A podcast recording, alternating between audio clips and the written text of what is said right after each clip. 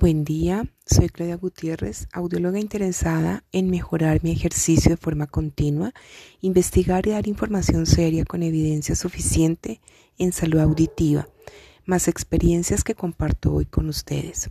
Hablemos sobre la alimentación, específicamente radicales libres y audición. Empecemos por entender qué es un radical libre.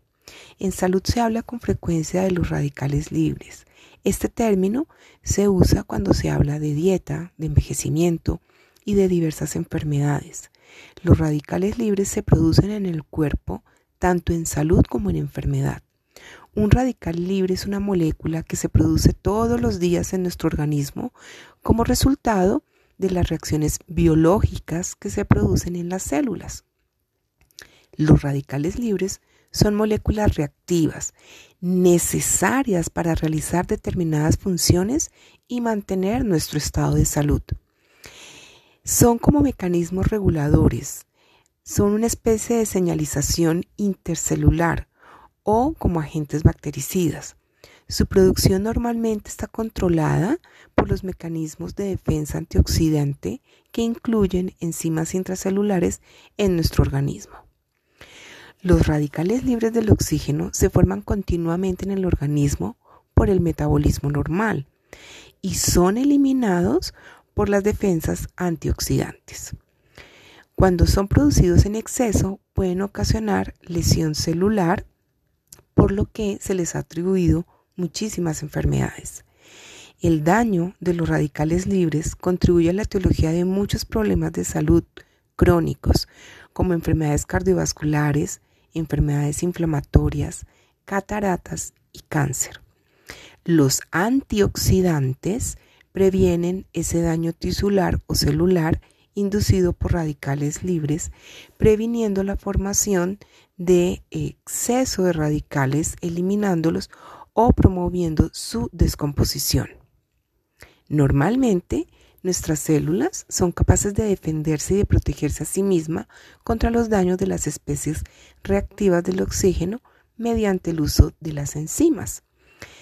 Pequeñas moléculas antioxidantes como el ácido ascórbico, vitamina C, el ácido úrico, el glutatión, también desempeñan un rol muy importante como antioxidantes celulares. Los antioxidantes son sustancias encargadas de neutralizar a los radicales libres y de protegernos frente a una posible acción dañina. Los antioxidantes los podemos encontrar normalmente en los alimentos. Básicamente son las vitaminas. ¿Cuáles son los que sobresalen? Hablemos de la importancia de consumir vitamina A, betacaroteno, a los que podemos eh, encontrar en las frutas, verduras, la zanahoria, el mango, el melón, la vitamina E, que también está presente en frutas y vegetales, espinacas, brócoli, aguacate, la vitamina C, que es abundante en cítricos, mandarina, naranja, limón, el kiwi y en algunos vegetales. Los flavonoides, que también son sustancias naturales con gran capacidad antioxidante y que están en el té verde o en el vino. Entonces, fíjense que la zanahoria, la espinaca, la col, las acelgas son alimentos muy importantes en la dieta. Muchos de estos son ricos en vitamina A y en vitamina E.